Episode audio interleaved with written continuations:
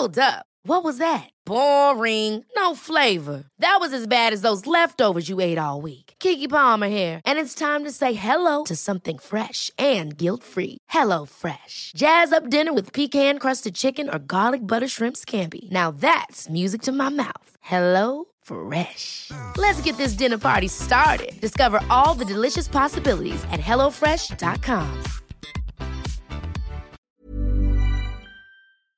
Se van acercando las vacaciones y si tienes un bebé en casa, seguro que te preocupa cómo organizar sus comidas durante los viajes, los días de playa o las salidas a la montaña. Una opción cómoda y muy socorrida son los potitos de Nutriben, porque saben cuánto te preocupa dar a tu bebé tarritos nutritivos y con todas las garantías. Los potitos se preparan aquí en España con los mejores ingredientes, como frutas, verduras, carnes o pescados, y solo emplean aceite de oliva virgen extra. Esos ingredientes tal cual se trituran, cocinan y se envasan al vacío para su correcta conservación. Y ya sabes que igual de importantes son los ingredientes que lleva un alimento como los que no lleva. Los potitos de Nutriben son tarritos que no contienen sal, azúcares añadidos, almidón, colorantes, conservantes, gluten o aceite de palma. Recuerda que los únicos potitos son de Nutriben. Gracias a Nutriben y a su marca Potitos por apoyar los buenos contenidos en este podcast.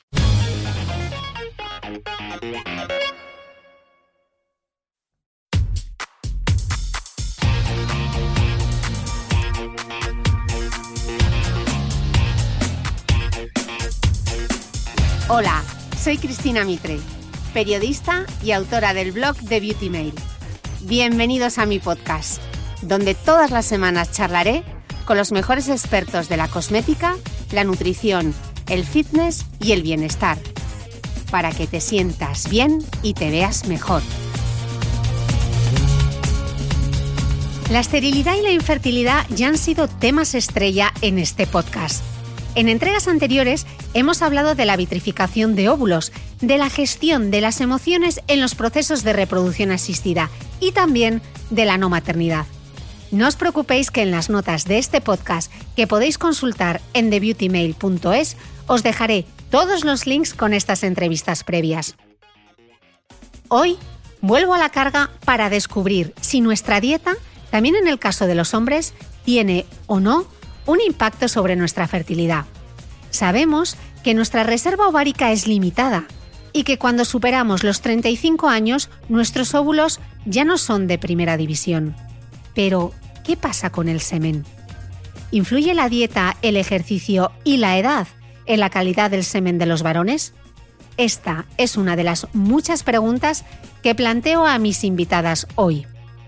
Además, en una época en la que Instagram nos bombardea con suplementación de todo tipo, cuando parece que para comer sano hay que beber zumo de clorela en ayunas, me pregunto si toda esa batería de superalimentos y pastillas que prometen darnos vigor tienen algún impacto sobre nuestra salud y nuestra fertilidad.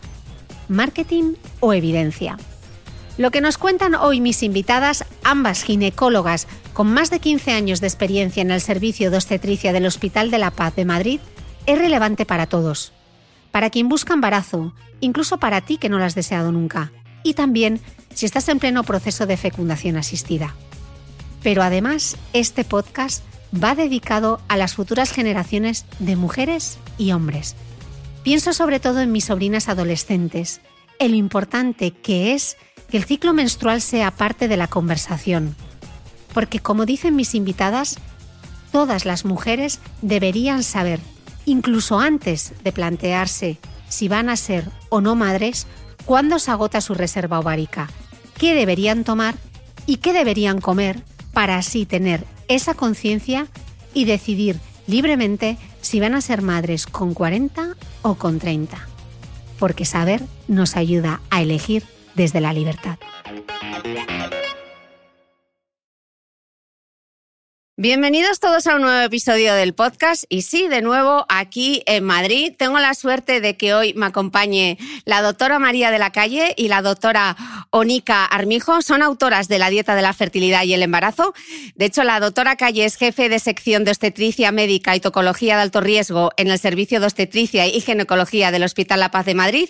Y la doctora Armijo es también ginecóloga y obstetra en el Hospital Universitario de La Paz y trabaja en la unidad de reproducción humana del mismo hospital. Además, ambas son profesoras en la Facultad de Medicina de la Autónoma de Madrid. Así que, bueno, eh, doctoras, con estos currículos, bienvenidas las dos al podcast de Cristina Mitre. Tenía muchas ganas de hablar con vosotras sobre el fascinante mundo de la fertilidad y la dieta, lo que vamos a aprender hoy, ¿no? Muchas, muchas gracias por la invitación. Un gusto. Muchas gracias a vosotras. Eh, decíais en, en, vuestro libro de La dieta, la fertilidad y el embarazo que, de hecho, la esterilidad es una de las enfermedades del siglo XXI y que afecta aproximadamente al 15% de las parejas que están buscando una gestación. Entonces, que muchas veces en la consulta, eh, cuando ese embarazo no llega, lo primero que, más allá de los problemas médicos, también os dedicáis a, a indagar esos hábitos de vida eh, que, interfieren en la búsqueda de ese embarazo. ¿Cuáles son, ¿Cuáles son esos factores que a veces impiden un embarazo? Cuando llega una pareja hacemos una historia clínica muy exhaustiva, preguntamos muchísimas cosas y es verdad que hacemos mucho hincapié en los hábitos de vida, en si tienen una dieta correcta o no, si tienen alguna dieta restrictiva, preguntamos sobre tóxicos, tabaco, alcohol, cafeína, cosas que a lo mejor no se preguntan habitualmente en una consulta normal. Y también hacemos hincapié en las horas de deporte que se hacen, porque, bueno, como iremos hablando en la entrevista, eso también puede tener que ver en que no se queden embarazados. Por mucho o por poco, ¿no? Sí, por las dos cosas. Por las dos cosas. Eh, eh, es curioso porque muchas veces cuando hay una búsqueda de embarazo y ese embarazo no llega y la mujer, vais a escribir un libro además, que luego hablaré de ese libro, que es embarazarse a los 40, eh, hablamos mucho de la reserva ovárica de las mujeres, sobre todo que decae a partir de los 35. Y en el libro eh, habláis que también de los factores masculinos, ¿no? Que a veces eh, yo creo que no los tenemos tanto en cuenta y habláis de los pocos espermatozoides que pueden ser lentos, eh, etcétera. Y a veces coincide también con la baja reserva ovárica. ¿Qué les pasa a ellos? Cada vez vemos que los seminogramas de los varones eh, están siendo peores. De hecho, los criterios de normalidad han bajado en los últimos años. No se sabe muy bien si lo que nos rodea está influyendo o no en eso y parece ser que sí. O sea, hay ondas electromagnéticas, contacto con plásticos, eh, dietas, eh, factores ambientales y la edad, que tampoco nos olvidemos que en los varones la edad también influye a la hora de quedarse embarazado. Entonces hay muchas cosas que están influyendo y casi en el 50% de los casos de esterilidad influye el factor masculino, ya sea compartido o de forma individualizada. Mm. Me gustaría que explicásemos quizá, que aclarásemos la diferencia entre esterilidad e infertilidad, porque son conceptos eh, diferentes, ¿no? Sí, el problema viene del término anglosajón en el que infertility habla es lo mismo que esterilidad. Entonces de ahí viene la confusión, pero en España esterilidad es la incapacidad de quedarse embarazado cuando se lleva un año buscando relaciones e infertilidad es cuando ha habido pérdidas gestacionales, es decir, abortos de repetición. Y ahora se establece que cuando ya ha tenido dos pérdidas gestacionales ya es el término de infertilidad y entonces se empieza a estudiar a la pareja. Ok, en el libro decíais que mm, eh, todo el libro va alrededor de la, de la fertilidad y de la dieta. Eh, ¿Cómo puede ayudar la dieta con la fertilidad realmente? Pues yo creo que puede ayudar mucho. Es verdad que si tú tienes las trompas obstruidas no te va a solucionar la dieta el que las trompas se hablan, pero en determinadas causas eh, que no encontramos lo que se llama esterilidades de origen desconocida o casos leves, podemos favorecer las posibilidades de gestación y así hay muchos trabajos publicados que se sabe que con la toma de determinadas sustancias pueden aumentar las posibilidades de gestación, ya sea de forma espontánea o ayudando a las técnicas de reproducción asistida. Ok, y durante el embarazo, eh, porque estamos mm. hablando del previo, durante el embarazo, ¿qué cosas eh, hacemos en la dieta que quizás no sean adecuadas eh, para llevar a términos a gestación? Pues claro, una vez que, hemos conseguido el embarazo, pues que las pacientes ya se ponen muy contentas porque después de, todas estas eh, aventuras que, para muchos pues es un largo recorrido, como digo yo, para muchos padres les cuesta más de nueve meses tener un hijo. A veces varios años. Entonces, una vez que ya han conseguido el embarazo, parece que, que, se relajan. Y no, y no hay que descuidar esos nueve meses tan importantes, porque lo que está ocurriendo en la madre, luego mucho de eso se va a traducir en lo que le, le está ocurriendo a su hijo, tanto intrauterinamente como luego en el futuro. Es decir, nosotros hablamos ahora mucho de lo que se llama la programación fetal, que es mucho de lo que nos ocurre intrauterinamente, que ya los psicoanalistas empezaron a abordar todos estos, eh, pues estos términos, pero a, a nivel de la psique nosotros ahora nos damos cuenta que incluso a nivel de la salud, lo que ocurre en el momento que te empiezas a engendrar como ser humano mm, puede repercutir y puede luego tener sus consecuencias en la vida extrauterina. Entonces, para nosotras, eh, el objeto de este libro era centrarnos en la nutrición y sobre todo en la dieta, porque creemos que, que somos lo que comemos desde que empezamos nuestra vida. Ok, sí que decíais, por ejemplo, que me pareció muy curioso el tema de ahora que todo el tema de los superalimentos están tan de moda, los superfoods, la maca para la fertilidad. Todo eso, ¿cuánta evidencia científica tiene realmente? Depende de lo que estemos hablando. El problema de esto es que trabajos científicos rigurosos para determinadas sustancias no hay muchos, pero cada vez hay más. O sea, hay múltiples revisiones que miran muchas sustancias antioxidantes y sí que se ha visto que algunas son beneficiosas y otras no. Yo creo que no hay que pasarse tampoco y hay trabajos que también nos están hablando que un exceso de todas estas sustancias puede llegar a ser incluso perjudicial. Tiene que haber un equilibrio como todo en la vida y, sentido común. O sea, no hay que obsesionarse. es lo que más escasea, el sentido común muchas veces. Sí, hay parejas que ves que la mujer está tosigando al hombre de es que me tiene frito comiendo de todo esto y bueno, pues todo con sentido común. Sí, el problema es que muchas veces llegan a las consultas ya con unas dietas muy establecidas y ahora sabes que están mmm, muy de moda ciertas dietas restrictivas muchas veces eso sin ningún tipo de fundamento. A mí me sienta mal beber leche, pues ya renuncio a la lactosa, porque aunque no hay unas pruebas consistentes que me digan que soy alérgica a la lactosa, mm. igual que al gluten, hay muchísimas intolerancias. Entonces, desmontar todo esto en el momento de, del embarazo o en el momento de antes de es también complicado, sobre todo porque si estamos hablando de mujeres ya de una cierta edad, donde ya llevan una historia vital, donde ellas han ido ya buscando la dieta que mejor se adapta a, a su propio cuerpo y a su propia salud. Entonces, mmm, ahondar un poquito en estas dietas y decirle que, que a veces eh, no son las más adecuadas ni para quedarte embarazada ni durante el embarazo, pues, pues es complicado. Mm. Había de hecho un capítulo dentro del libro que hablabais de la dieta sin gluten y en el caso de, de las mujeres que son celíacas sí que ten, tienen mayores dificultades a la hora de conseguir embarazo, ¿no? Pero eso quiere decir que todas las embarazadas deberían quitarse el gluten? No. No. no, lo deja. No. Bien claro. No. Eh, Quiere decir que las pacientes no diagnosticadas correctamente de celiaquía tienen más dificultades para quedarse embarazadas porque genera una inflamación y un trastorno en el cuerpo. Pero una vez tratadas y una vez retirado el gluten en aquellas que son celíacas, las posibilidades de gestación se equilibran con respecto al resto de la población, pero no significa que debamos retirar el gluten los que no somos celíacos. Y también voy a aprovechar porque hay una campaña contra la leche Ahora hay muchísima gente que se ha retirado los lácteos y, de hecho no han demostrado ser perjudiciales, incluso pueden llegar a ser beneficiosos y además hay que tener en cuenta que los necesitamos para eh, los huesos. Están llegando con unos déficits de vitamina D y de calcio en las pacientes a gestar y ya durante el embarazo y no hay ninguna publicación que haya demostrado que sea deleterio, o sea que por favor hay que tomar leche. Mm leche y derivados. Sí, sí. Yogures, quesos, no solamente para, para, la madre, sino también para el feto, porque no hay que olvidar que nosotros estamos manejando dos vidas al mismo tiempo. Mm.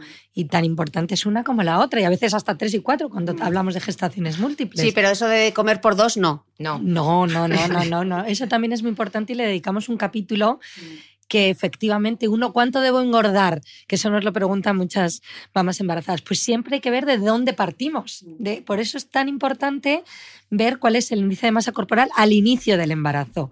Y para eso en las consultas de, reproducción es donde hay que empezar ya a hacer un poquito hincapié en el peso para mm, llegar al embarazo con el mejor índice de masa corporal. Y seguro que están preguntando, vale, pero ¿eso cuánto es? ¿Cuánto realmente eh, se debe engordar durante un embarazo o con cuántos kilos hay que llegar? Pues depende de lo que partamos. O sea, el IMC, que es la relación de del peso y la talla, porque ya no decimos esta mujer está gorda porque pesa tanto.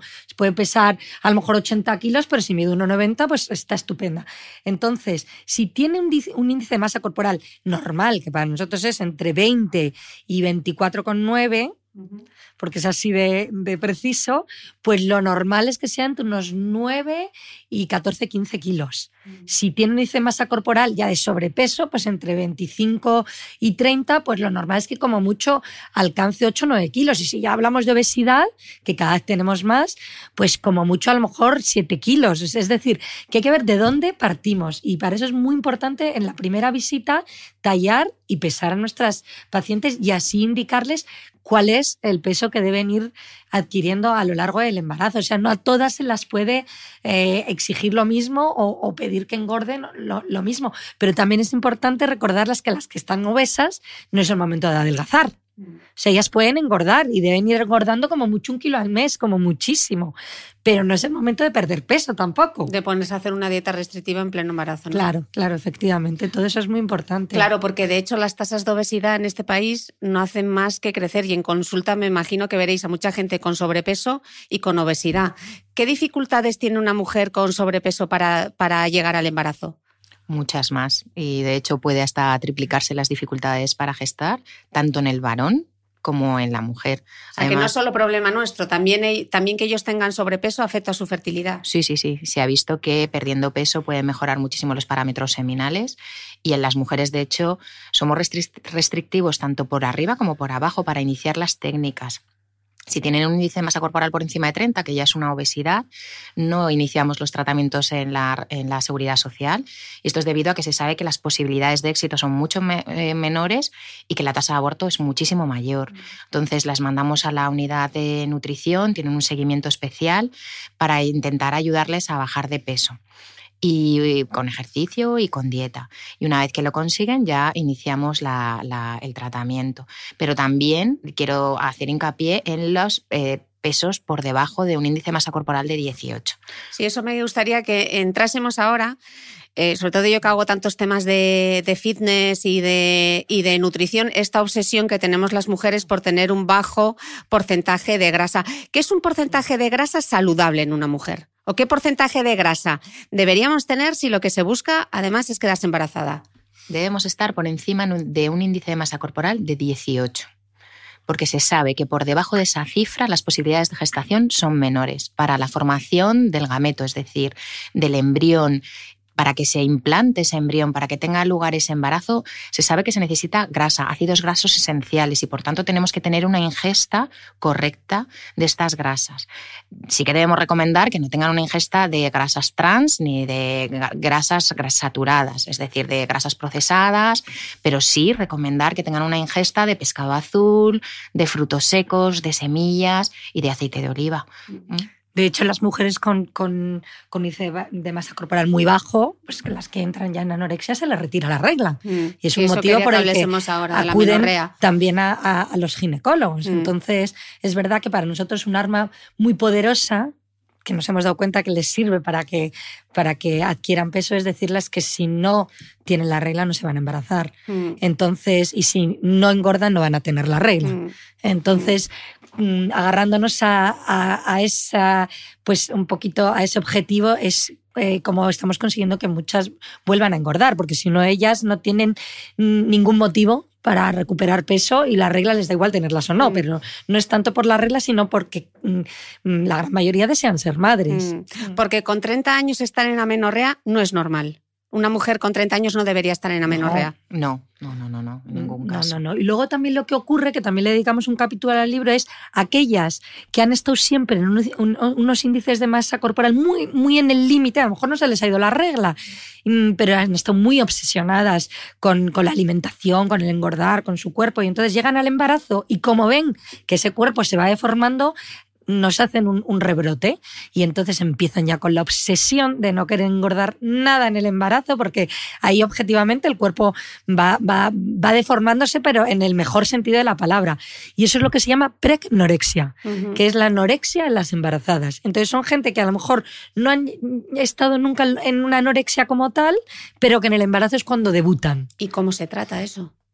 Pues se trata con, ayuda psiquiátrica, junto con los psiquiatras, con un nutricionista, porque es verdad que el feto va a ir, va a ir tomando todo lo que necesite la madre. Le da igual que se quede anémica, descalcificada, con índices eh, mm, pues, eh, de grasa bajísimos y, va a ir creciendo a expensas de que esa madre va a ir cada vez restringiéndose más. Y llega un momento que cuando el feto ya no puede tomar de esa madre, pues es cuando puede empezar con lo que llamamos crecimiento intrauterino retardado y es cuando, cuando ya dejan de crecer los fetos también.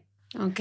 ¿Y qué ocurre con esas mujeres que han entrado en amenorrea, que se les ha em, que se les ha retirado? Igual no están buscando el embarazo, pero sencillamente porque hacen deporte, porque tienen una, una dieta muy restrictiva, eh, pierden la menstruación. ¿Cómo se recupera? Porque claro, hay veces que vas al ginecólogo y te dice la píldora, pero la píldora realmente lo que es es un parche porque realmente no va a haber, no, el ovario va a estar en pausa. ¿Cómo recupera una mujer la menstruación? A ver, eh, para recuperarla es ganando índice de masa corporal y bajando las horas de deporte. O sea, fisiológicamente, de forma natural, lo que hay que hacer es recuperar. El cuerpo es muy sano y dice, si no tengo grasa, ¿para qué encima voy a perder sangre? Entonces, lo que deja de funcionar realmente es el hipotálamo, que es una glándula que tenemos en el cerebro. Entonces, los médicos, la única manera que tenemos, si esa mujer no recupera realmente ese índice de masa corporal, es darle lo que se llama una terapia hormonal sustitutiva, no tiene por qué ser anticonceptivo, que lo que hace es remedar el funcionamiento que tenemos de forma natural. Mm. Pero lo recomendable, por supuesto, es bajar las horas de deporte. Yo cuando están buscando embarazo no les, no les eh, digo que es recomendable superar las siete horas de deporte a la semana. Y hay muchísima gente que supera esas horas. Eh, y, por supuesto, tener una ingesta correcta. Dentro de las dietas, también decir que eh, hay muchas pacientes que por no ganar peso están haciendo dietas hiperproteicas que entran en cetosis y se ha demostrado que eso no es nada. Qué es, qué es una dieta hiperproteica y qué es entrar en cetosis para quien no. Un poco así, a lo barrio sésamo, doctora, para que lo entendamos. Pues es una dieta muy rica, muy rica en proteínas, básicamente solo proteínas, y entonces el cuerpo, al metabolizar, es decir, al asimilar esas proteínas, lo que entra es en una situación en la que no se, mm, ¿cómo lo diría yo? Se metaboliza con oxígeno, sino que se generan cuerpos cetónicos, que se ha visto que no es una situación eh, correcta para el buen funcionamiento de todo el cuerpo y, por supuesto, a nivel reproductivo. Entonces, si alguien está haciendo una dieta, que haga una, una dieta correcta, pero no hiperproteica ni dietas ¿Y extrañas. ¿Cómo es una dieta correcta, realmente? Una dieta mediterránea, o sea, hay que reivindicar esa dieta, por Dios, que es maravillosa. Dieta equilibrada. Sí, rica en legumbres, en frutos secos, en verdura, en fruta, o sea, en pescado. En tenemos carnes también. Claro, carnes debemos asimilar, carnes eh, de, aves, o sea, las rojas y las procesadas, bueno, hay que tomarlas, pero esa con, mayor tranquilidad, rica en, aceites de oliva. Y, bebidas, restringir las, las, cafeínas, beber mucha agua. O sea, hay muchas cosas, pero sobre todo nuestra dieta mediterránea es fantástica. Porque eh, con el alcohol y con el tabaco, tolerancia cero. Sí. Yo no diría. Desde luego en el embarazo yo sí. sí Vamos, yo eso soy muy talibana. O sea, porque es lo que decíamos, es que Ni un cigarrito para calmar la ansiedad. Pero es que ese cigarrito es como si tu bebé se lo estuviese fumando. Es que les digo yo algo que te parecería una aberración. Y eso sí también se ha relacionado con niños de bajo peso, con desprendimientos de placenta, con pues también con luego niños que, que, los hijos de madres fumadoras pues son niños que tienen muchos más problemas respiratorios, tanto a nivel de bronquiolitis, neumonías, asmas, otitis y bueno, y la muerte súbita del lactante hay un factor común que es eh, el, el, tabaco durante el embarazo. Ya no te digo también luego en el ambiente en casa, porque es que ese niño ha engendrado su árbol respiratorio con, con, una serie de tóxicos, no solamente la nicotina, el monóxido mm, eh, de, de, carbono también, que es que eso lo que hace es eh, competir con el oxígeno. Y entonces al final esto te crea una hipoxia en ese feto y que, que, que desde el momento que se está engendrando, como hablábamos antes, ya está alterando su función respiratoria. Y el alcohol igual, el alcohol, nosotros somos para eso también muy restrictivas porque eso sí que hay un síndrome que se llama el síndrome alcohólico fetal o enólico fetal, mm. que es en, hijos de madres mm, que consumen, nosotros decimos mm, más de cinco copas de vino, que ya es una barbaridad, o más de dos cervezas, pero de esas grandes, de, dos tercios, pues sí que se puede producir eh, este, este síndrome caracterizado por cierto retraso mental, retraso de crecimiento, partos prematuros y una facies muy característica de estos niños con unas, sí, lo describíais en unas singularidades. Entonces eso es verdad que es que es, el momento de dejarlo es, es es en el embarazo y además es la mejor excusa. Lo que pasa que es que hay que dedicar un tiempo a contárselo a nuestras embarazadas, mm. tiempo que por otra parte muchas veces no tenemos. Mm. También decíais en el libro, que me resultó súper curioso, que es que en el caso del semen, el semen tarda hasta 90 días en regenerarse completamente, ¿no? Y que entonces lo que hayas hecho hasta tres meses antes tendrá consecuencias en la calidad del semen posterior, ¿no? Eso es así. ¿Cómo, cómo, o sea, que no solamente nosotros tenemos que tener cuidado de no fumar, eh, no beber, beber, etcétera, sino que también ellos deben llevar a cabo un estilo de vida más saludable, ¿no? Por supuesto, o sea, nosotros tratamos a la pareja en la consulta, no tratamos solo a la mujer, entonces las recomendaciones y de hecho la historia se la hacemos a los dos y yo es lo que les digo a los hombres, o sea, todo lo que hagas previamente, porque los hombres sí que tienen la capacidad de formar nuevos espermatozoides cada tres meses, nosotras no, nosotros nacemos con un pool, es decir, un almacén de óvulos y ya nacemos con esos y esos son los que van a ir saliendo, pero ellos no. Entonces yo es lo que le digo, si te vas a hacer una maratón, ten cuidado si te estás preparando, porque si vas a realizar un ciclo de fecundación in vitro, el semen que vas a entregar es un semen que tú has fabricado tres meses antes, o sea que hay que cuidarse desde el principio. Mira, pues justamente lo del maratón, yo creo que hay mucha gente, o un triatlón, o mm. deportes que son. ¿Eso lo veis en consulta? Sí, muchísimo. Y además, claro, cuando preguntas, dices, no, es que me estoy preparando la media maratón. Y además hay gente que está acostumbrada a correr dos horas al día y le parece algo normal y saludable. Mm. Pero todo tiene que tener sentido común. Y el problema es que un exceso de deporte genera radicales libres, y eso se ha visto que puede ser perjudicial, rompe cadenas de ADN, se ha visto que fragmenta. El estrés oxidativo, ¿no? Exactamente. Y eso puede ser perjudicial. Entonces, entonces, yo les hago mucho hincapié por ejemplo, hay gente que se pega grandes palizas de bicicleta. La bicicleta no solamente aumenta la presión y la temperatura testicular, sino que a lo mejor se van a, montar en bici 6, 7 horas. Y eso se ha visto, que aunque en el seminograma que tú ves del varón normal y corriente sea normal, pero se sabe mediante determinadas pruebas que aumenta la fragmentación y que disminuye las posibilidades de gestación. Mm. Yo le digo a los hombres, las mujeres no sacrificamos cuando estamos gestando un hijo, mm. sacrificate tú antes un poco, baja un poco el ritmo de deporte, no te estoy pidiendo que lo elimines. Pero esto solo en un FIP, en una fecundación in vitro, o también si estás buscando un embarazo normal y en principio no tienes ningún problema. Si ves que empiezas a tener dificultades, entonces yo sí que les recomendaría que bajaran un poco el ritmo de deporte. Ever catch yourself eating the same flavorless dinner three days in a row? Dreaming of something better? Well, HelloFresh is your guilt-free dream come true, baby. It's me, Kiki Palmer. Let's wake up those taste buds with hot, juicy pecan-crusted chicken or garlic butter shrimp scampi. Mm. Hello Fresh. Stop dreaming of all the delicious possibilities and dig in at HelloFresh.com. Let's get this dinner party started.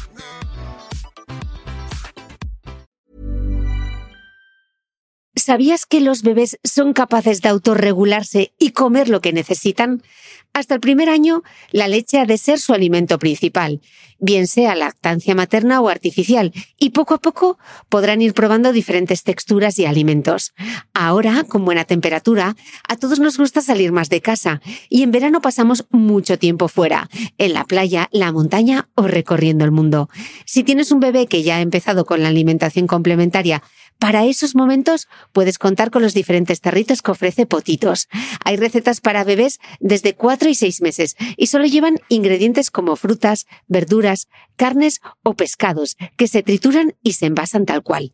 Los potitos de Nutriben son tarritos seguros, fáciles de conservar y transportar, ya que no necesitan refrigeración, tan solo mantenerse en un lugar fresco. Se calientan en microondas o al baño María, sin conservantes ni azúcares añadidos. Gracias a Nutriben y a su marca Potitos por ser nuestro mecenas del mes.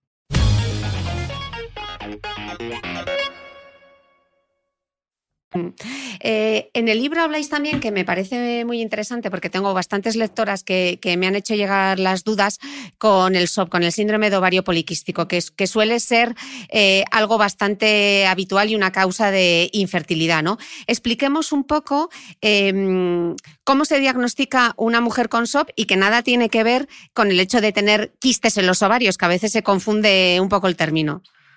Es un síndrome en el que las mujeres deben cumplir dos de tres criterios. Es decir, eh, hay muchísimas mujeres que tienen el síndrome de ovario poliquístico, pero tienen diferentes síntomas. Eh, algunas no ovulan, algunas no tienen la regla, otras tienen alteradas las hormonas masculinas, que todas las mujeres tenemos hormonas masculinas, pues las tienen un poco más elevadas. Otras tienen los ovarios de mayor tamaño, que no significa que tengan quistes. Lo que pasa es que al llamarse poliquístico la gente se asusta y dice, socorro, que tengo quistes. No, es que tienen más folículos mm. visualizables ecográficamente. Entonces, cuando esto ocurre, si cumplen dos de estos tres criterios, las catalogamos como síndrome de ovario poliquístico. Se piensa que un tercio de la población puede llegar a tener el síndrome de ovario poliquístico. perdona, Mónica, y otras tienen también eh, signos de virilización, de androgenización, mm. debido a esas hormonas, que pues eso ve más exceso de vello, de acné, a veces caída de cabello, y eso también nos permite diagnosticar sin necesidad de hacer un análisis de sangre ni de hormonas. O sea, mm. ahora ya este síndrome se diagnostica solamente con, con una exploración. sí. Y además tiene una resistencia a la insulina, ¿no? Que esto también... No todas. No, un 40% de las pacientes pueden llegar a tener una dificultad a la hora de manejar la glucosa y la insulina, que es lo que les hace tener una mayor tendencia al sobrepeso y a la obesidad y también una mayor tendencia a tener esas hormonas androgénicas de, eh, masculinas elevadas. Claro, porque decíais que eh, en el libro comentabais que eh, en el caso de esta, del síndrome ovario poliquístico no se sabe muy bien qué fue antes si el huevo o la gallina, ¿no? Si es, los, eh, si es la insulina o son las hormonas. Expliquemos un poco eh, esta confusión. Es que es un círculo vicioso, es mm. decir, se sabe que la insulina está elevada en muchas de estas pacientes y eso hace que a través de toda la mm, síntesis de hormonas de nuestro organismo, las hormonas masculinas también estén elevadas y a su vez esto hace que la insulina suba. Entonces hay que romper en algún momento este círculo de alguna forma para tratar de normalizar. De hecho, le damos muchas veces fármacos que disminuyen eh, los niveles de glucosa y de insulina para favorecer el que todo se normalice y así lo vemos. Muchas veces les damos metformina aunque no tengan diabetes, para ayudarles a bajar de peso. Ahora, de hecho, hay una nueva publicación que dice que aunque no tengan la insulina alta, solo por tener sobrepeso, se les está mandando metformina y eso ayuda a mejorar sus posibilidades eh, reproductivas. Y insistís mucho en el libro lo importante que es que estas pacientes cambien sus hábitos de vida, ¿no? Porque muchas veces se les receta, si no están buscando un embarazo, se les receta la píldora anticonceptiva para mejorar un poco eh, esta mele que tienen, cuando realmente de fondo lo que habría que hacer es cambiar esos hábitos, ¿no? ¿Qué hábitos son los que tienen que adquirir? Bueno, es que es justo lo opuesto a lo que hablábamos antes de la anorexia, o o de la vigorexia esta. O sea, realmente estas pacientes con que perdiesen un poco de peso, ya recuperarían sus reglas y el funcionamiento hormonal adecuado. Entonces, lo primero, pues siempre vamos de menos a más. Primero, pues que empiecen a hacer ejercicio, cosa que muchas no hacen, que empiecen a disminuir la ingesta de grasas, la ingesta de, pues, de bebidas azucaradas, o sea, que cambien los hábitos de vida, porque con que adelgacen un 5%, de su peso, muchas veces ya empiezan a recuperar la regla. Mm. Y no es necesario darles ningún tipo de píldora de tratamiento hormonal. Entonces, por eso también es muy importante. Es verdad que no todas las, pacientes con síndrome de ovario poliquístico están obesas. Mm. Las hay delgaditas que dicen, si yo no cumplo el, prototipo de esto, y esas no, habría que ponerles, eh, esas hay que tratarlas de otra manera. Pero las que ya tienen un sobrepeso y además pues tienen esta resistencia a la insulina o tienen asociado un síndrome metabólico, pues esas sí que hay que proponerles que cambien, que cambien el estilo de vida, tanto de lo que ingieren como de lo que pierden. Le recomendamos que tomen harinas integrales, fundamentalmente, que no tomen harinas blancas para que no tengan picos de glucosa, que eso se ha visto que es muy beneficioso. Vamos a, explicar, porque estamos dando por supuesto que todo el mundo lo sabe lo que es un pico de glucosa, qué pasa con la insulina. Expliquemos de nuevo a lo barrio Sésamo. la doctora está saliente de guardia y se está acordando de mí. Pero vamos a explicarlo sencillamente para que sepamos qué es lo que ocurre cuando tomamos azúcar o cuando, bueno, todos en general. ¿Y qué es esto de los picos? Cuando ingerimos, por ejemplo, un dulce, tenemos una absorción de altas cantidades de glucosa de forma muy rápida y esto genera una liberación de insulina. La insulina se encarga de, que de meter en la célula la glucosa, es decir, lo que luego nos vamos a quedar. De forma que cuando hay una alta cantidad de insulina, pues todo eso va para adentro, que es lo que yo le digo a las pacientes. Le digo, entonces tienes que intentar tomar eh, hidratos de carbono que tengan una absorción lenta, que estos son los que son integrales, los que tienen los granos enteros, para que esa subida de glucosa sea más lenta, tengas una menor liberación de insulina y de esa manera eh, engordemos menos y tengamos bueno, pues un metabolismo más correcto. También a estas pacientes, bueno, ya cambiando, les recomendamos, por ejemplo, que tengan ingesta de frutos rojos, porque tienen mucho resveratrol y eso se ha visto que también disminuye esa liberación tan exagerada de la insulina. Se les recomienda que tomen eh, verduras eh, verdes, todo lo que sea rico en grano y el inositol, que también es otra sustancia, un derivado de la vitamina B, que se ha visto que puede ser beneficioso. Se les recomienda que tengan ingesta rica en omega 3, que es este, esta grasa esencial que llevan los pescados azules, los frutos secos de nuevo, las semillas porque se ha visto que ayuda también a normalizar. Entonces, hay muchos pequeños trucos que podemos dar a estas pacientes, aparte de que hagan ejercicio. Simplemente yo le digo que, se pongan a andar no viendo escaparates, sino rápido. Que no les cueste, por el campo. por lo menos. y que se eleve un poco la. Mínimo media hora. Yo le digo, mínimo media hora. Si haces una hora, genial mientras estás bajando de peso, pero media hora todos los días, digo, con eso bajan y lo consiguen muchas. Eh, estábamos hablando antes de la reserva ovárica y ahora que estáis escribiendo este libro sobre fertilidad, eh, embarazarse a los 40, imagino que en consulta veis a muchas mujeres de mi perfil 40-41 que deciden que es el momento de buscar el embarazo porque ya como ya hemos, tenemos el resto de las parcelas ya cubiertas, pues ahora, y claro, llegamos allí y nos damos de bruces contra una cosa que se llama reserva ovárica. Eh, ¿Qué pasa con esta reserva ovárica? Bueno, pues eh, el objeto de escribir el, libro era precisamente por eso, porque cada vez nos encontramos con más pacientes con este perfil, pero mm, esto va increciendo de una manera vertiginosa y de hecho lo que era antes una mujer añosa, mm, que era a los 29 años, hace 20 años, luego se fue subiendo a los 35, pero es que ahora ya consideramos una mujer añosa por encima de los 40, que para nosotros es algo muy habitual. Entonces, pues es un poco lo que hablábamos antes, que las mujeres nacemos con una dotación de, de óvulos y entonces esos se van gastando, por decirlo así, cada, mes que ovulamos. Entonces llega un momento que a partir de los 35 años va disminuyendo esa cantidad de, de óvulos y cuando llegamos a los 40, pues eh, esa reserva que es lo que tenemos ahí eh, acumulados en nuestros ovarios, pues ya es muy escasa. Entonces, las probabilidades de ovular cada vez van, siendo, van siendo menor, pero es que además eso se suma a que la calidad de ese óvulo también va empeorando con la edad. Mm. Entonces, entre que ovulas poco y lo que ovulas no es de la misma calidad que cuando tenías 30 años, pues también las probabilidades de embarazarse pues van siendo bastante menores. Habláis en el libro que realmente no hay ningún eh, alimento mágico para rejuvenecer los ovarios y que ni siquiera está demostrado que haya ningún alimento que ayude a mejorar la cantidad ni la calidad de los ovocitos, ¿no? Y en el caso del semen.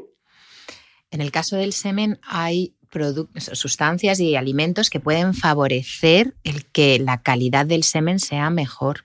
Y hay muchos, o sea, eh, alimentos ricos en zinc, por ejemplo, las ostras, el miso, alimentos ricos en selenio, que lo tienen los granos, de, em, los, eh, las legumbres, muchísimas sustancias que sí que pueden favorecer la calidad. Pero ojo que cada vez hay más publicaciones que hablan que los varones, a partir de los 45 años, también la calidad del semen puede disminuir.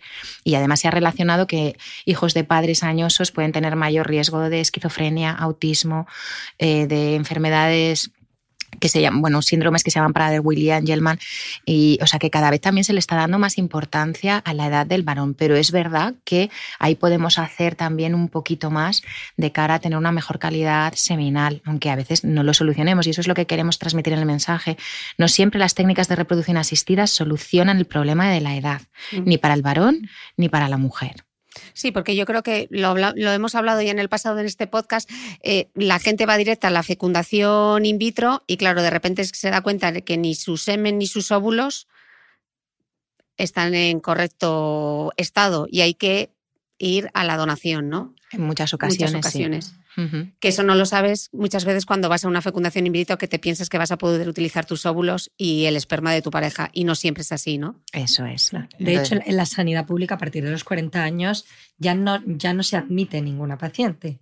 O sea, porque eso ya se ha visto que, la, que las probabilidades de éxito con ovocitos propios son tan bajas. Se les llama de la lista de espera con 40, luego sí que tratamos pacientes con 40 o 41 si ya están dentro del procedimiento, pero no se admiten nuevas pacientes si ya han pasado ese límite de edad por las posibilidades que, se tiene de éxito. De hecho, se sabe que las posibilidades de gestación con técnicas de reproducción asistida, te diría que a partir de los 44 años son anecdóticas con tus propios óvulos. O sea, que todas estas mujeres embarazadas de las revistas que han tenido hijos con 45 y tal, la mayoría quizás sus óvulos no eran suyos. Muy probablemente. A no ser que los hayan vitrificado o congelado previamente. previamente. y que, y claro, ya no son los ovocitos de una mujer de 45, a lo mejor con 38 ya decidieron vitrificarlos, que eso también ahora lo vemos mucho. Mm. Entonces ya mm, las probabilidades de éxito son, son mayores. Eh, si buscamos un embarazo, eh, porque el mundo de la suplementación es un gran mundo. Entonces, eh, ahora vamos a entrar en el magnesio, en el zinc, en el ácido fólico y todas estas cosas. Pero si buscamos embarazo, ¿hay que suplementarse o realmente con llevar una dieta mm, mediterránea, variada, etcétera, bastaría? Si realmente hiciéramos la dieta correctamente, probablemente no haría falta esa suplementación y miráramos si realmente nuestros niveles son correctos. Pero como no tenemos la seguridad de que eso sea así, sí que se recomienda que haya una ingesta correcta de o sea, unos suplementos de yodo y ácido fólico porque no se tiene la seguridad de esa dieta. Mm. Es por eso por lo que a la población general se le recomienda de forma preconcepcional tomar 400 microgramos de ácido fólico y de yodo entre 100 y 200 microgramos. Y de vitamina B12 también dos microgramos. O sea, el tema es que es verdad que esto ya se corroboró hace años. O sea, haciendo eh, análisis a las mujeres vieron que, que sus niveles de folatos y de, y, de, y de yodo en sangre eran más bajos de los requeridos. Entonces, ahora a veces nos preguntan las pacientes, bueno, pero ¿me puedes hacer un análisis si estoy bien? No hace falta que, que, que yo me tome un suplemento. No, cuesta más hacerte un análisis que te tomes el suplemento porque ya se ha visto que, que no ingerimos lo suficiente como para mm, gestar en, las mejores condiciones. Mm. Entonces, por eso suplementamos, suplementamos con eso que está carente. Estabais hablando justo de la B12 y estoy pensando en dietas vegetarianas que ya se suplementan con B12. ¿Qué pasa eh, si la mujer lleva una dieta vegetariana? ¿Se tiene que suplementar todavía más con esa B12? Porque claro, la B12 es de producto... de la carne las que lo hacen bien y, mm. son buenas conocedoras de, la dieta, es verdad que llegan con buenos niveles, mm. incluso de, hierro, mm, de acero, porque ellas ya saben que con las algas también pueden adquirir otra serie de, pues eso, de vitaminas, como la B12, incluso hierro. Pero ahora lo que pasa es que tenemos pues, eh, un amplio abanico de pacientes que están haciendo por dietas restrictivas. sí, pero por su cuenta, sin ningún fundamento, sin ningún apoyo por parte de un nutricionista. Entonces, estas son las que llevan, llegan con niveles muy bajitos de B12 y hay que suplementar, y, de hierro también, y de, de folatos también. O sea bueno, la B12 es que cuando la administras, luego los depósitos se cubren durante mucho tiempo. Entonces, mm. bueno, con una suplementación mm, correcta, pues a lo mejor no hace falta hacer un aporte adicional durante el embarazo si ya viene bien protegida previamente. Entonces, si yo estoy buscando el embarazo, ¿debería hablar con mi ginecólogo para empezar a suplementarme con ese, con ese ácido fólico que estábamos diciendo, con esa B12? Si lo tengo como en mi mente. O sea, la, consulta pregestacional es lo que mm, hay, que hay que defender y fomentar. sí, porque no se está haciendo. La gente se pone a ver si me quedo embarazada Claro, porque todas estas recomendaciones tendrían que, mm, que, partir de antes, de ya no solamente es cuando no te quedas embarazada y vas a, a, una, pues a unas consultas específicas de reproducción, mm. sino que cualquier mujer que, esté pensando en embarazarse, eso es como estás diseñando el mejor viaje de tu vida mm. para el mejor proyecto que es tener un hijo. Entonces, ¿cómo no vas a planificarlo de la manera más adecuada? Pues en, en esas consultas no solamente te vamos a mirar el útero y los ovarios, que a lo mejor ya hay empezamos a ver cosas, y hay una malformación uterina o si tienes algún, algún problema a nivel pues eso de, de, ovulación, sino que también vamos a indagar en cuáles son tus hábitos, tanto dietéticos como tóxicos, tu calendario vacunal, que también es muy importante, cuál es tu serología, para ver de, pues, cómo, cómo estás a nivel de la toxoplasmosis, del citomegalovirus y sobre todo pues, de qué índice de masa corporal partimos para ver cómo podemos conseguir que llegues a ese embarazo con el mejor índice de masa corporal. Vale, y cualquier mujer que nos esté escuchando ahora que es un proyecto que quiere emprender, ¿qué llama? ¿Su ginecólogo habitual o tiene que pedir una consulta específica no, yo creo que cualquier ginecólogo eh, podría asesorarle de la dosis que debe tomar, qué fármaco tiene que tomar y preguntarle si tiene algún hábito de vida incorrecto que podamos subsanar. O, por ejemplo, si la paciente no ovula, pues a lo mejor sí que va a acudir a un ginecólogo especialista en reproducción antes, que no va a estar esperando un año a buscar la gestación, porque si no tiene reglas, lógicamente está pasando ahí algo. O también se puede tener la regla, pero que no esté ovulando, ¿no? Eso es así.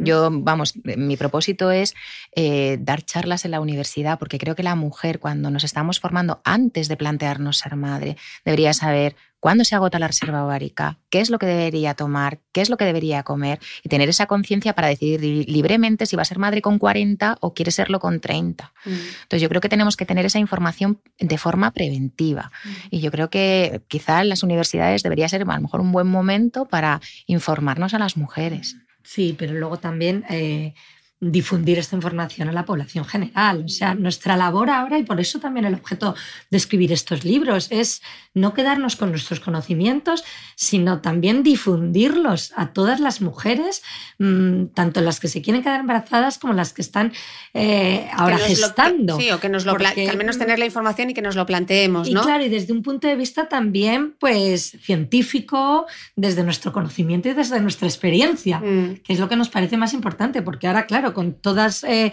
eh, con todas las redes sociales tenemos mm, acceso a muchísima información, pero que muchas veces no está bien contrastada, ni tiene una base científica, ni sólida, ni tiene la experiencia de, los que nos dedicamos a esto. Entonces es un poco también... ¿Cuál es el mayor mito que os encontráis en, en consulta respecto a la fertilidad? Creer que por acceder a las técnicas se va a conseguir sí o sí el embarazo y que además que se va a conseguir rápidamente. Yo creo que tienen esa sensación, estamos acostumbrados a conseguir todo lo que nos proponemos.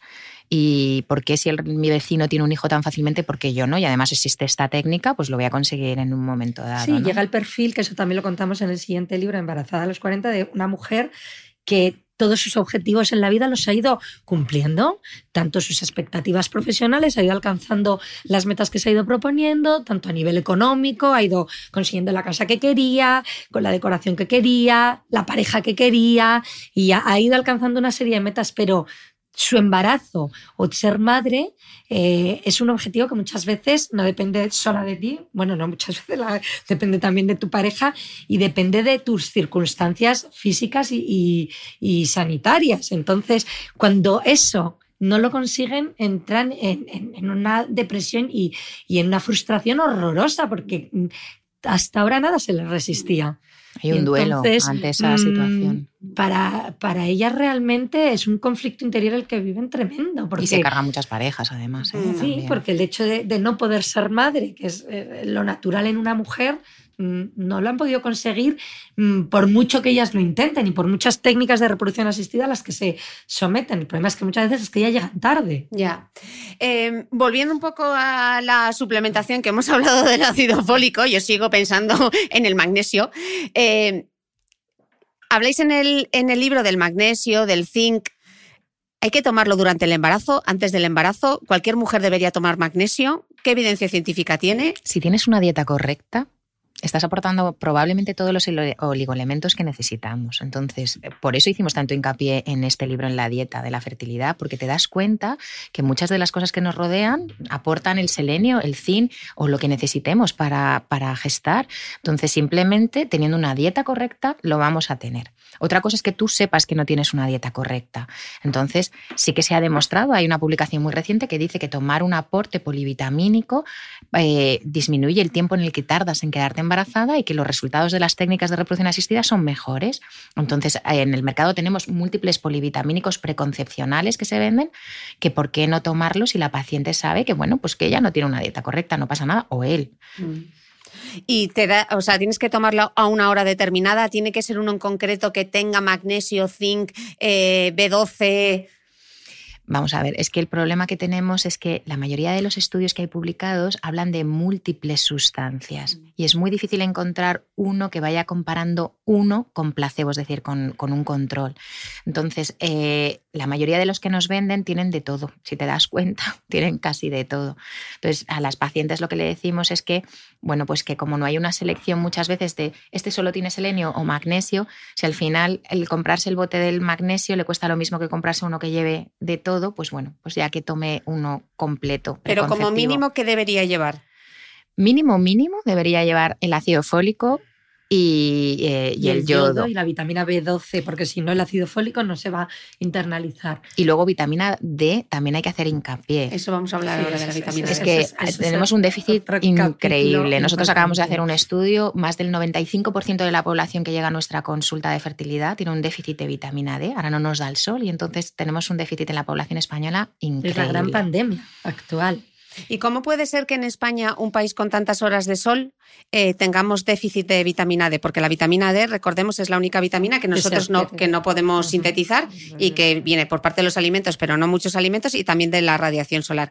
¿Cómo es posible que con todas las horas de sol que tenemos no pues tengamos la, vitamina D? Por, dos cosas muy importantes. Primero, porque la gente no sale tanto a la calle, ni estamos metidos en casa, aunque sea un país mediterráneo y no nos da tanto el sol, por nuestros trabajos, nuestra vida en, en general. Y luego, pues porque que como ahora hay tanto miedo al sol, pues nos ponemos unos factores de protección tan altos que eso impide que se absorban los, los rayos solares. Y entonces eh, impide que también adquieras la vitamina D. Tenemos una guerra entre los dermas y nosotros. Sí, es que vamos a entrar ahora en combate aquí porque tenéis una fiel defensora de la protección solar. Yo siempre digo que la cara no es negociable en ningún momento del año porque aparte está el fotoenvejecimiento y que no hay que quemarse, que el problema yo creo que a veces está como en el punto medio, porque tú le dices a la gente, es que te tiene que dar el sol, entonces esto es barra libre para tostarme en verano. Digamos exactamente las horas de exposición. Las horas de exposición, cuánto hay que exponer.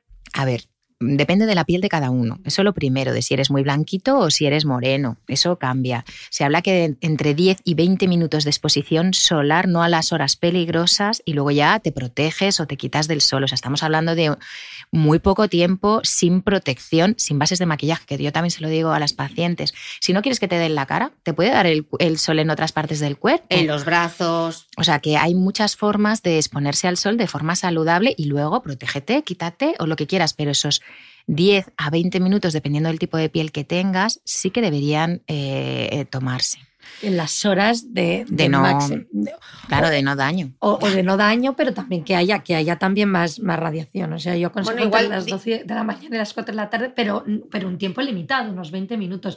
Y sin quemarse. Sí, sí, sí, Claro, una, persona que es muy blanquita o pelirroja. andando y moviéndote, no, no quedarte... ¿Pasará en España como países en Inglaterra que ya directamente la salud pública, eh, los ingleses ahora se suplementan con vitamina D porque sí? Realmente tomar un suplemento de vitamina D nos hace mal, nos haría bien, no pasaría nada por tomárnoslo. La mayoría, la mayoría de la gente ahora lo está tomando. Nosotros lo, pedimos sistemáticamente en la consulta dentro del estudio básico de esterilidad porque se ha visto que está implicado en procesos reproductivos. Y, y entonces, si la paciente tiene un déficit, le mandamos un suplemento durante el tratamiento y durante la gestación. Y luego durante el embarazo. Al principio es verdad que solo se lo solicitamos a las pacientes de riesgo, mm. es decir, las obesas, también las mayores de 40 años, porque por la atrofia de la piel se absorbe menos. Es que hay que ver las caras.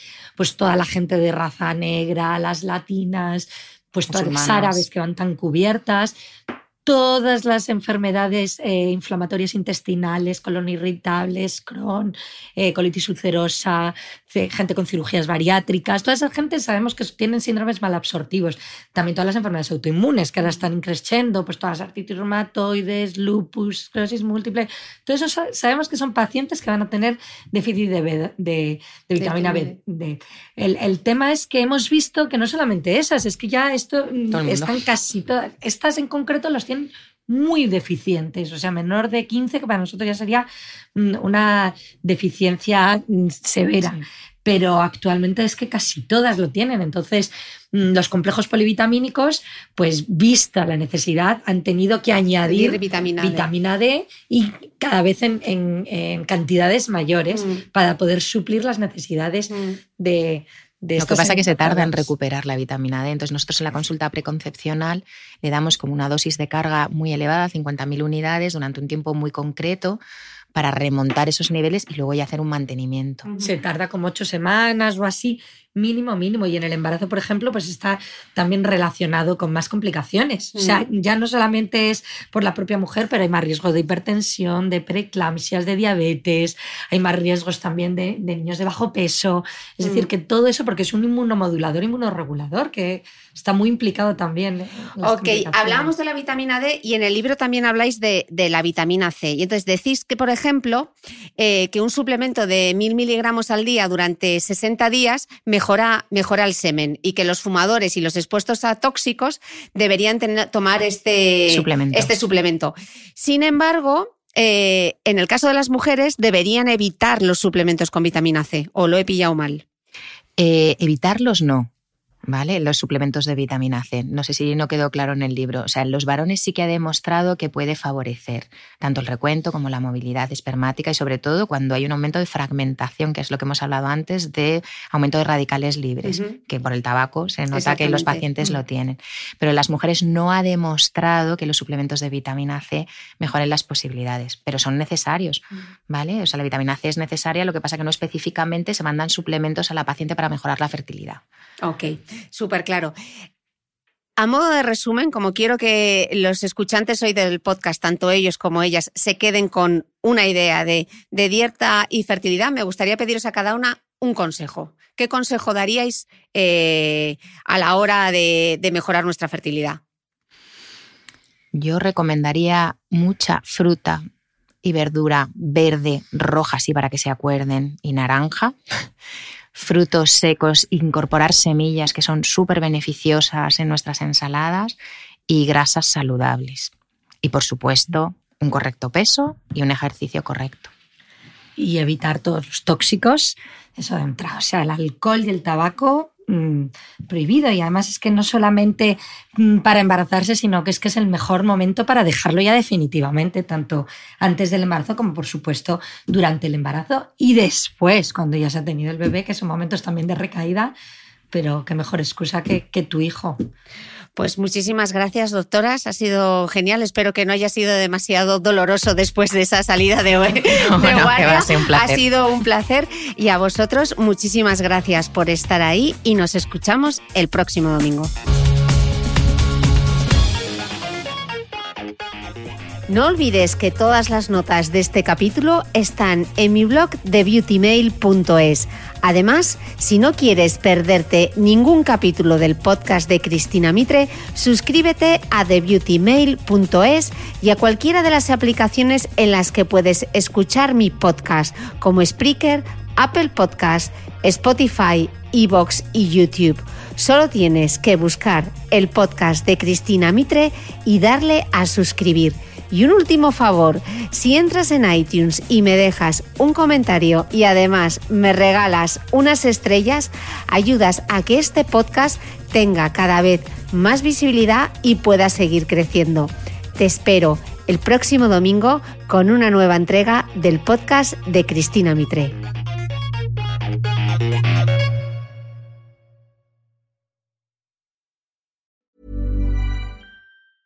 Ever catch yourself eating the same flavorless dinner three days in a row? Dreaming of something better? Well, HelloFresh is your guilt-free dream come true, baby. It's me, Kiki Palmer. Let's wake up those taste buds with hot, juicy pecan-crusted chicken or garlic butter shrimp scampi. Mm. Hello Fresh. Stop dreaming of all the delicious possibilities and dig in at HelloFresh.com. Let's get this dinner party started.